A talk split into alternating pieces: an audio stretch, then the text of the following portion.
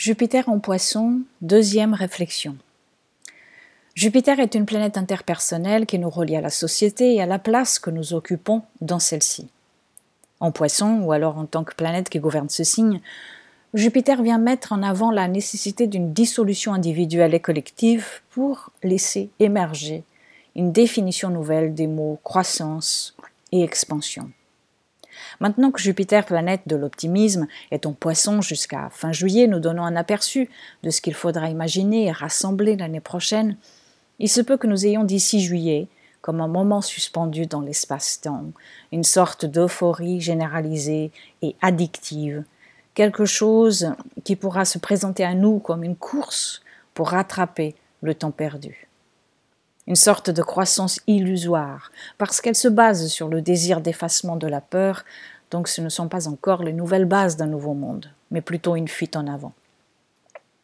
Cela pourra être visible dans une sorte d'outrance consumériste de toutes sortes pour penser des blessures mal soignées, ou alors dans un optimisme de façade pour exorciser la peur du retour du vide, ou encore dans une croyance vérité qui, euh, même bancale ou fausse, donne l'illusion d'être la bonne ou d'être la seule solution possible, etc. Il nous faudra être doublement vigilants. Non pas qu'il ne faille savourer la légèreté du moment, au contraire, il faut la savourer, sans se laisser hypnotiser, endormir ou anesthésier par elle. Trois mots liés à l'archétype poisson. Car n'oublions pas que Neptune en poisson est en train de terminer un long cycle. La dernière fois, en fait, que Neptune a traversé son signe, c'était entre 1848 et 1862. Et c'était la fin d'une époque. La révolution industrielle allait changer notre rapport individuel au monde pour toujours. Et maintenant, Neptune est de nouveau en poisson, depuis 2011 et jusqu'en 2025.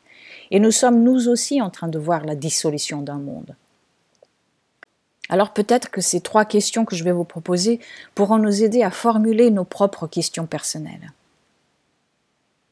Quelles addictions seront réveillées dans votre vie et dans le collectif d'ici juillet et au-delà? Quelle est cette vérité qui pointe le nez dans votre vie et dans le collectif, mais que nous essayerons de fuir? Que signifie croissance et expansion pour vous? Je vous souhaite une bonne réflexion.